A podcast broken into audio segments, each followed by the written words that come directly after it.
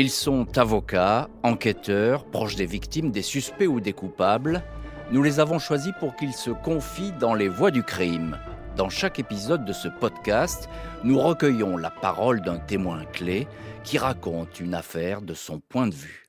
Celle que nous avons choisie aujourd'hui est un peu particulière, tout le monde la connaît, c'est l'affaire du petit Grégory.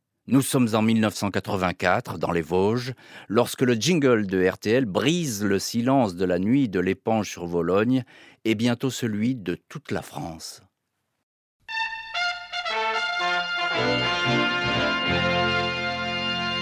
Le corps d'un enfant de 4 ans, dont les pieds et les mains étaient ligotés, a été retrouvé dans la Vologne, une rivière des Vosges. Grégory Villemain avait disparu ce soir vers 17h30.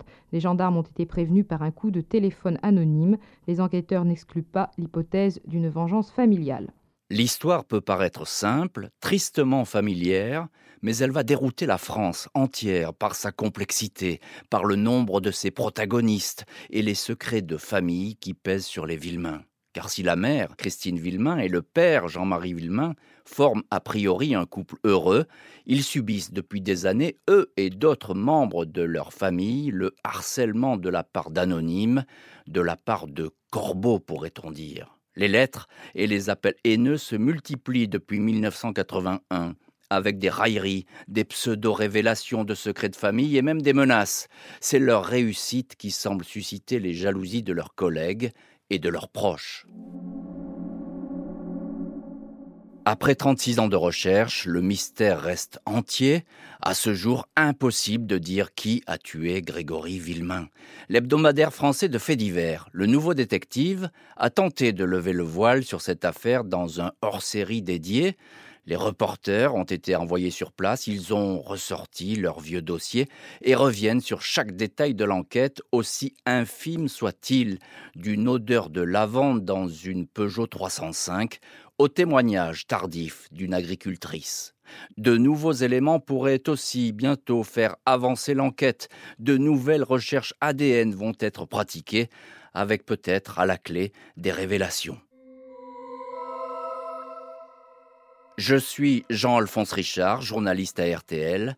Pour parler de l'affaire Grégory, Michel Marie, journaliste au Nouveau Détective, est aujourd'hui notre voix du crime.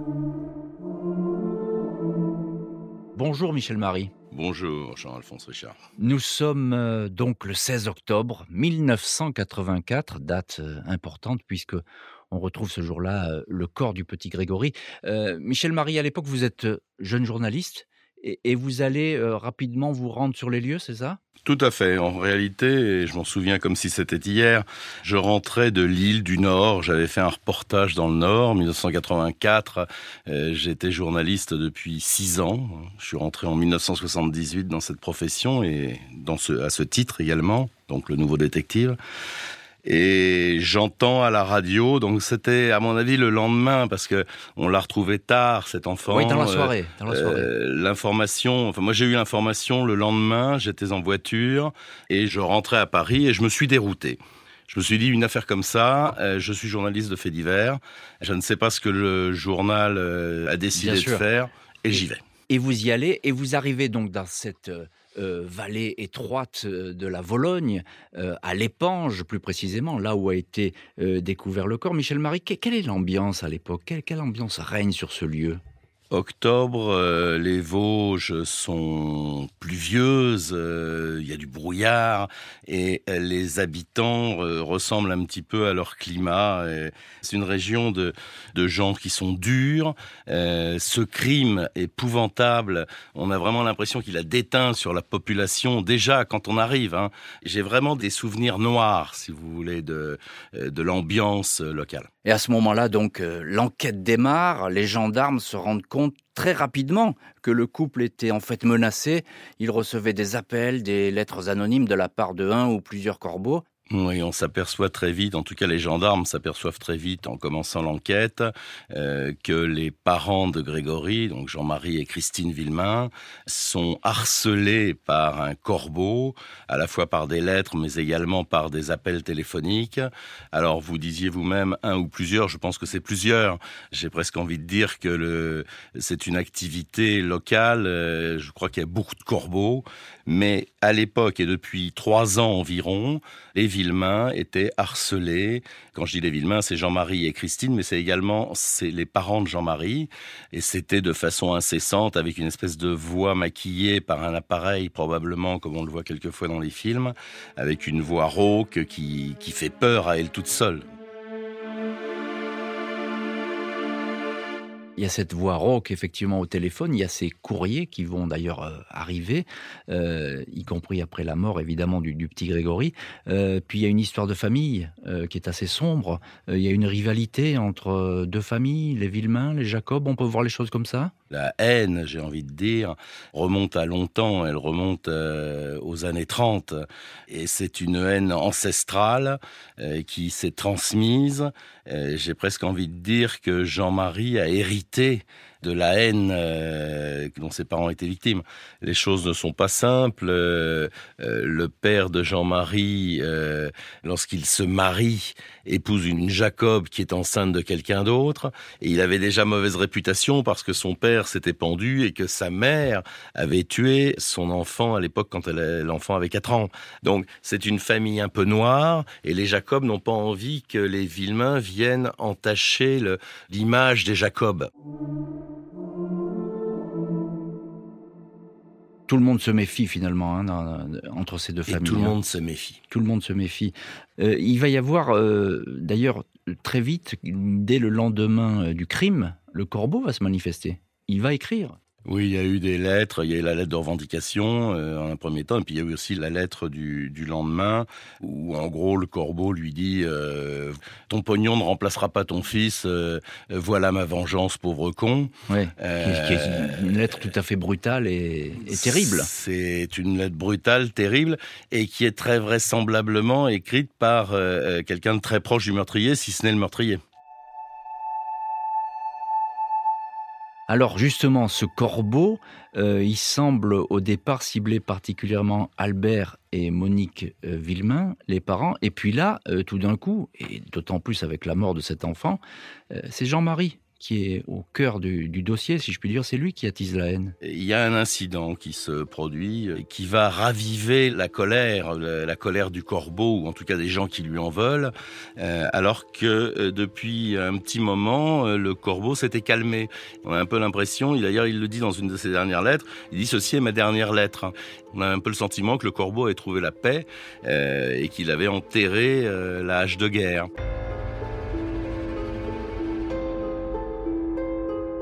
Et cet incident que vous soulevez, c'est le fameux canapé en cuir, c'est bien ça? Alors racontez-nous cette histoire parce qu'elle elle est peut-être effectivement le déclic d'une haine incroyable. On peut imaginer que c'est le déclic, en tout cas c'est une hypothèse. Deux jours avant la disparition de Grégory, c'est-à-dire le 14 octobre, Jean-Marie Villemain reçoit la visite de son frère Michel, euh, accompagné de son épouse. Le frère était venu lui demander un, petit peu, pas un renseignement, mais euh, il voulait son avis pour l'achat d'un vieux véhicule d'occasion. Et à ce moment-là, Jean-Marie vient de faire l'acquisition d'un somptueux canapé en cuir, et il est très fier de son canapé, ce que l'on peut comprendre il est déjà propriétaire de ce chalet qui est qui est sur une euh, petite colline, hein, c'est ça. Sur la hein. colline, qui est un joli bâtiment. Il a fait une extension où il prévoit de faire une extension pour mettre une deuxième voiture, la voiture de Christine. Il est en train de commander du vin, euh, des grands crus, une enseigne euh, locale. En fait, il exhibe un petit peu son aisance matérielle euh, à son frère et à sa belle-sœur, qui eux sont venus pour euh, demander un conseil pour acheter une 4 d'occasion dont le plancher est troué par la rouille. Euh, il y a un espèce de décalage et ces gens-là sont, euh, enfin Michel et sa femme, euh, semblent très mal à l'aise et je suis pas sûr que Jean-Marie se soit rendu compte à ce moment-là du décalage, du décalage et de la gêne qu'il occasionnait. Et ça, ça passe pas cette histoire de canapé en cuir. Il y a cet étalage de richesse, c'est beaucoup dire, parce qu'il faut quand même le dire, Michel Marie, euh, les Villemains sont pas des gens fortunés. Lui, on le surnomme le chef. C'est un contremaître, c'est ça? Il travaille dans, une usine de la région, c'est ça? Il vient d'être nommé contremaître dans une usine de la région, euh, une usine qui s'occupe de sièges et de mousses euh, de matelas euh, ou de sièges de voiture. Il est contremaître et je crois qu'à l'époque son salaire est de 8000 francs hmm. par mois, ce qui est pas. C'est pas une famille qui roule sur l'or. Pas du tout. mais là, on va lui reprocher presque cet étalage, non pas de richesse, mais en tout cas de luxe. il montre qu'il a réussi, Jean-Marie. Tout à fait, mais de vous à moi, c'est incompréhensible, mais euh, malheureusement, c'est la, la réalité. C'est-à-dire que parce qu'il a un canapé en cuir, il a deux voitures et qu'il a acheté un joli chalet euh, pour lequel il s'est endetté, euh, je crois qu'il avait emprunté un gros crédit à la banque, il ravive une colère, c'est de la jalousie pure, c'est totalement incohérent. En plus des lettres du corbeau, euh, il y a eu, je crois, plusieurs incidents dans la famille. Et ce hors-série du nouveau détective, euh, le hors-série de, de 116 pages, les rappelle, ces incidents. Racontez-nous, il y a cette histoire de Bernard Laroche, je crois qu'il fait du pied à, Christine Villemain. Oui, alors c'est à l'occasion d'un mariage. Bernard Laroche est réputé et connu pour être ce qu'on appelle un chaud lapin, un homme qui aime les femmes. Euh, rien ne l'arrête, visiblement, puisqu'à l'occasion d'un mariage, il est en face de Christine Villemain et il va lui faire du pied sous la table. Euh, Christine euh, retire son pied et par la suite en parlera Jean-Marie. Les deux hommes s'expliqueront sur ce point et je pense que ça n'a pas dû arranger les choses entre les deux hommes. Mais en tout cas, il n'y a pas eu, à, ma connaissance en tout cas, de suite euh, violente.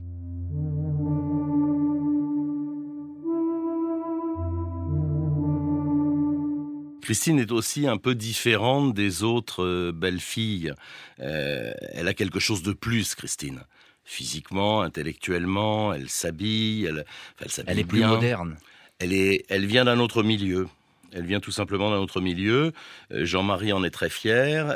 il est amoureux de cette femme et l'ambiance qui régnait chez les, les parents Villemain, euh, bah, ils étaient un peu en décalage. Euh, ça, ça, ça, ça, ça s'accordait pas bien tout ça. Et d'ailleurs, il y a aussi une, une autre euh, anecdote, c'est que pour leur mariage, Christine et, Jean-Marie Villemain, bah, ils, vont inviter quasiment personne. Ils, ils font un, un mariage en, dans le plus strict, dans la plus stricte intimité, juste les parents et les deux témoins, parce qu'ils avaient bien compris que c'était pas la peine d'organiser une grande fête, que ça risquait d'attiser encore plus euh, la jalousie des uns et des autres. Alors on va revenir à, cette enquête qui euh, bat son plein, qui se déroule, qui va connaître de multiples rebondissements. Euh, pendant les six premiers mois euh, après la mort de, du petit Grégory, vous êtes donc, vous, en permanence quasiment sur, le, sur les bords de la Vologne. quels sont à cette époque-là les résultats de votre enquête? Est-ce que vous rencontrez beaucoup de monde? Comment ça se passe? Effectivement, je suis resté longtemps euh, sur les bords de la Vologne. J'ai été remplacé par moments. Enfin, il y a eu des allées et venues, mais j'y suis resté plusieurs mois. L'idée pour euh, tous les journalistes de détectives, c'est de voir les témoins, de voir les proches. C'était parfois compliqué, parfois ça fonctionnait.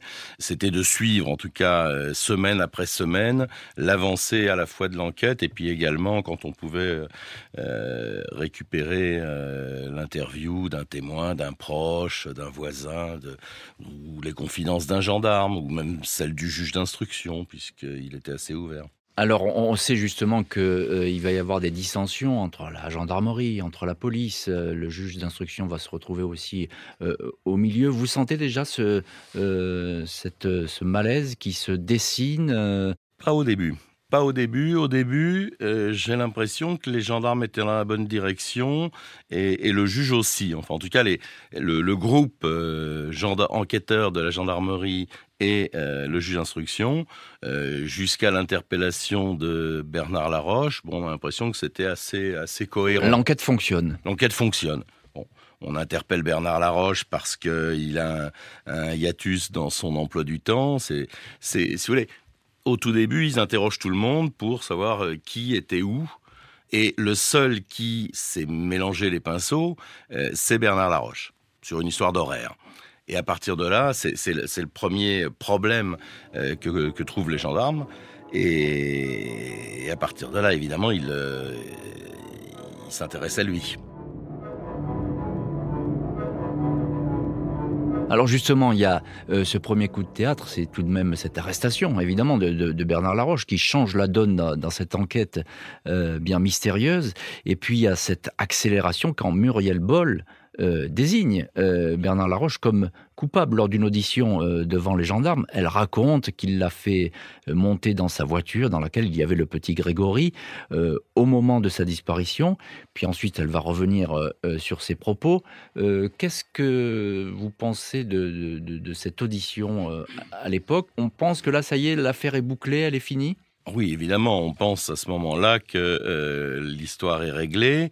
On a un suspect qui se mélange dans ses horaires. On a euh, sa belle-sœur qui l'accuse finalement euh, et directement d'avoir enlevé le petit Grégory.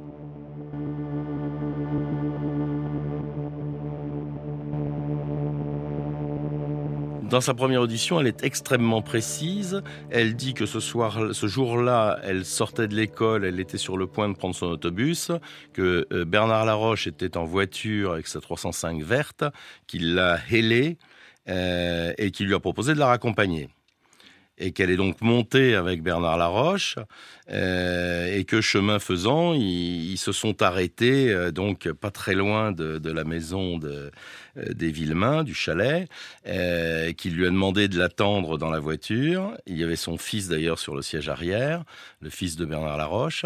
Bernard Laroche s'est absenté quelques minutes, il est revenu avec un enfant correspond en tout point à Grégory. Euh, il est monté dans la voiture, ils ont roulé encore un peu, et Bernard Laroche s'est arrêté à nouveau, il est parti avec l'enfant, il s'est absenté euh, plusieurs minutes, plusieurs longues minutes, et il est revenu seul. Voilà ce que dit en substance euh, Muriel Boll. Un peu dans le jargon, l'impression, on a envie de dire, ça y est, c'est plié. Oui. Et en fait, pas du tout, parce que pour des raisons qui me sont encore un peu, un peu troubles, un peu floues, euh, le juge d'instruction euh, va, après avoir mis en examen Bernard Laroche, il va essayer de reprendre en audition et même en garde à vue Muriel Boll, Sauf qu'entre-temps, elle ne tiendra plus les mêmes propos parce qu'elle a très vraisemblablement été euh, reprise en main par sa famille.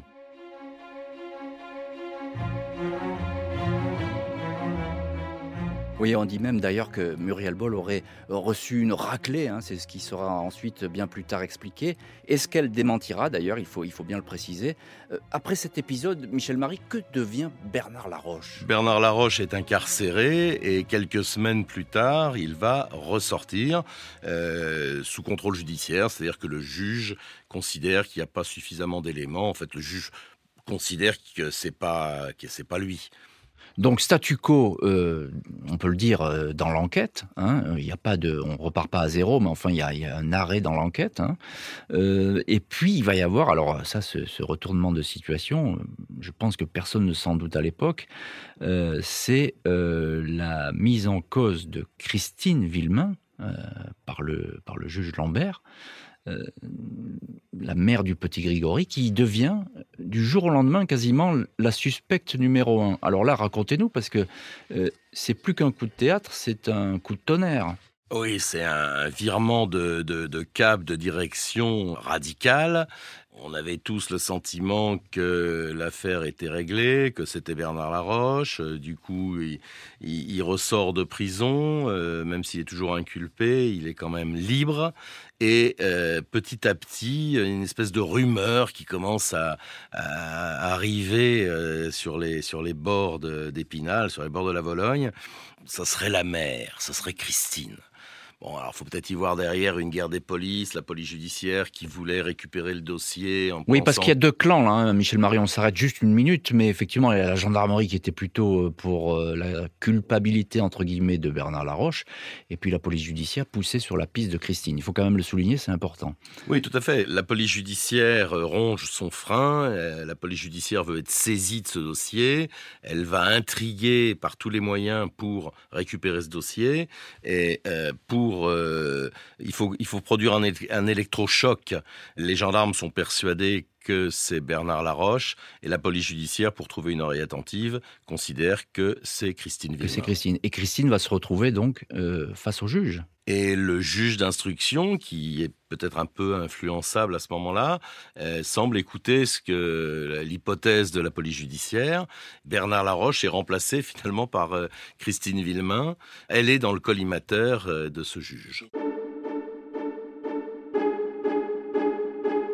Le 24 mars 1985, il est 18h quand les auditeurs de RTL et Christine Villemain entendent les dernières nouvelles concernant l'affaire Grégory. Demain, journée sûrement décisive dans l'affaire de l'assassinat du petit Grégory. Au palais de justice d'Épinal, le juge d'instruction fera connaître la conclusion des experts graphologues sur les lettres du corbeau Jean-Michel Bézina. C'est en effet demain, aux alentours de 14 heures, que Jean-Michel Lambert va notifier aux parents de Grégory d'abord, à Bernard Laroche ensuite, qui demeure toujours inculpé de l'assassinat du petit garçon, les conclusions des deux experts en écriture. Mais chacun sait déjà que pour les deux experts, c'est Christine Villemain, la maman de Grégory, qui a probablement écrit la lettre revendiquant l'enlèvement et le meurtre de l'enfant. À ce moment-là, Christine Villemain roule au volant de sa Renault 18, elle est enceinte, et le choc est tellement puissant qu'une crise de saignement se déclenche. Elle est hospitalisée dans la soirée. Cinq jours plus tard, c'est Jean-Marie Villemain qui craque. Il saisit son fusil à pompe, il se rend chez Bernard Laroche et le tue. Michel Marie, comment est-ce que vous avez appris cette euh, terrifiante nouvelle? Oui, je me souviens bien de ce, jour-là. Euh, c'est terrifiant parce qu'on a un peu le sentiment que lorsque Jean-Marie Villemain a tiré euh, sur la détente de son fusil à pompe, il a tué non seulement Bernard Laroche, mais il a aussi tué l'enquête. Et d'ailleurs, il en convient, il en convenait en tout cas récemment.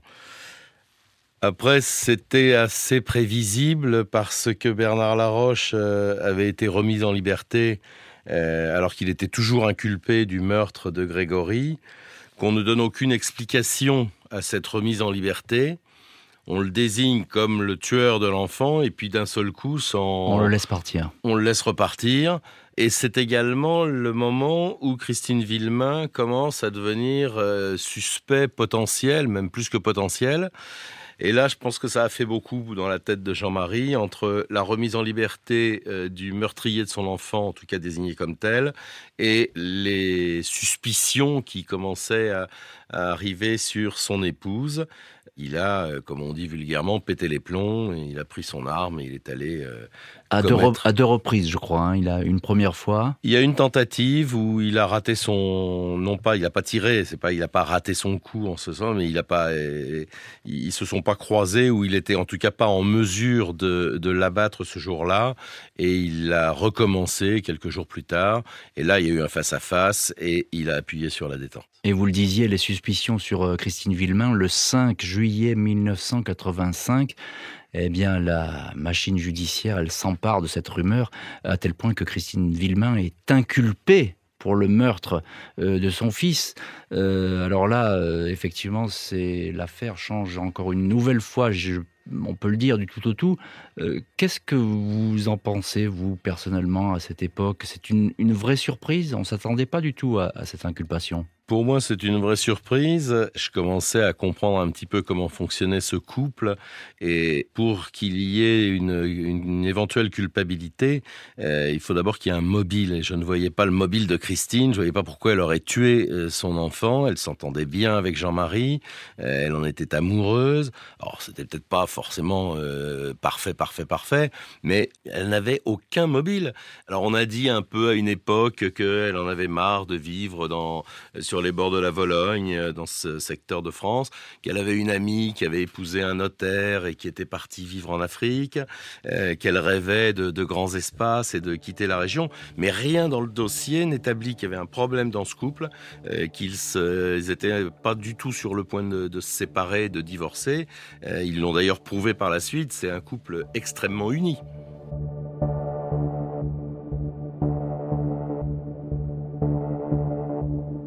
Donc il n'y avait pas de mobile. C'est un cafouillage judiciaire. On n'y comprend rien. On arrête Bernard Laroche, finalement c'est pas lui, ou on pense que c'est pas lui, on le remet dehors. Euh, il se fait assassiner en cours de route. Après, on prend la mère parce que statistiquement c'est toujours la mère ou c'est souvent la mère qui tue ses enfants quand euh, de tels drames se produisent. C'est euh, du grand n'importe quoi. Euh, cette enquête à ce moment-là déraille, dérape complètement. Mais comment expliquer, Michel Marie, ce revirement dans la tête du juge d'instruction? Selon vous, votre analyse après ces années, quelle est-elle? Je pense que le juge d'instruction a été influencé, influencé par certains médias qui commençaient à, à se faire l'écho euh, de, de, cette hypothèse, par la police judiciaire qui avait l'ambition d'être saisie de ce dossier, malheureusement, je veux pas dire trop de mal de ce juge d'instruction qui qui, euh, qui est mort lui aussi d'ailleurs, qui est mort lui aussi et, et qui certainement a fait ce qu'il pensait devoir faire, sauf qu'il a peut-être mal fait. Mais je je voudrais pas m'acharner sur ce sur lui, mais ce qu'il a fait est incompréhensible.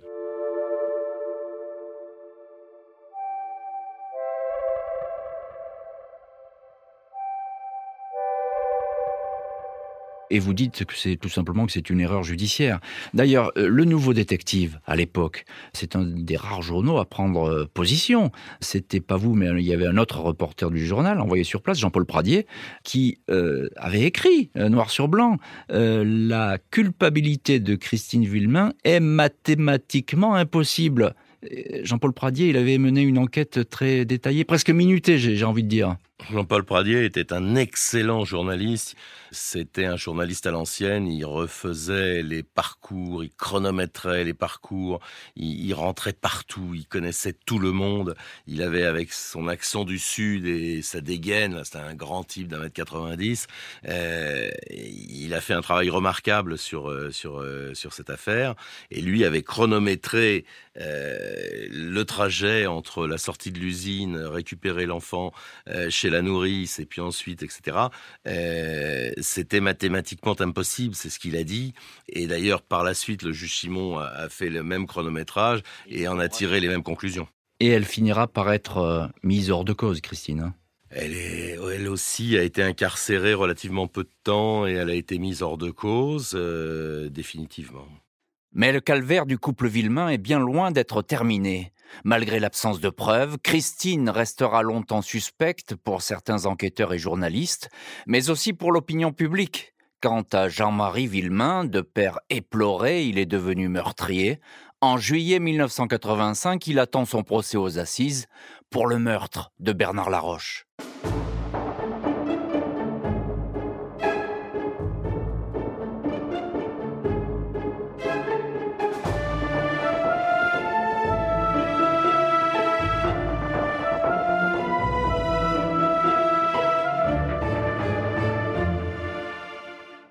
Vous venez d'écouter la première partie du dixième épisode des Voix du crime, saison 2. Dans le prochain épisode, nous retrouverons Jean-Marie Villemain dans le box des accusés aux assises, un procès auquel a assisté Michel Marie et pendant lequel a résonné la voix du corbeau j'ai quand même plus de 1000 procès à mon, à mon palmarès professionnel. Je crois de mémoire n'avoir jamais vu quelque chose d'aussi, en termes d'émotion, aussi, euh, aussi violent, aussi intense. Vous pouvez retrouver cet épisode et tous les précédents sur l'application RTL et vos plateformes d'écoute préférées.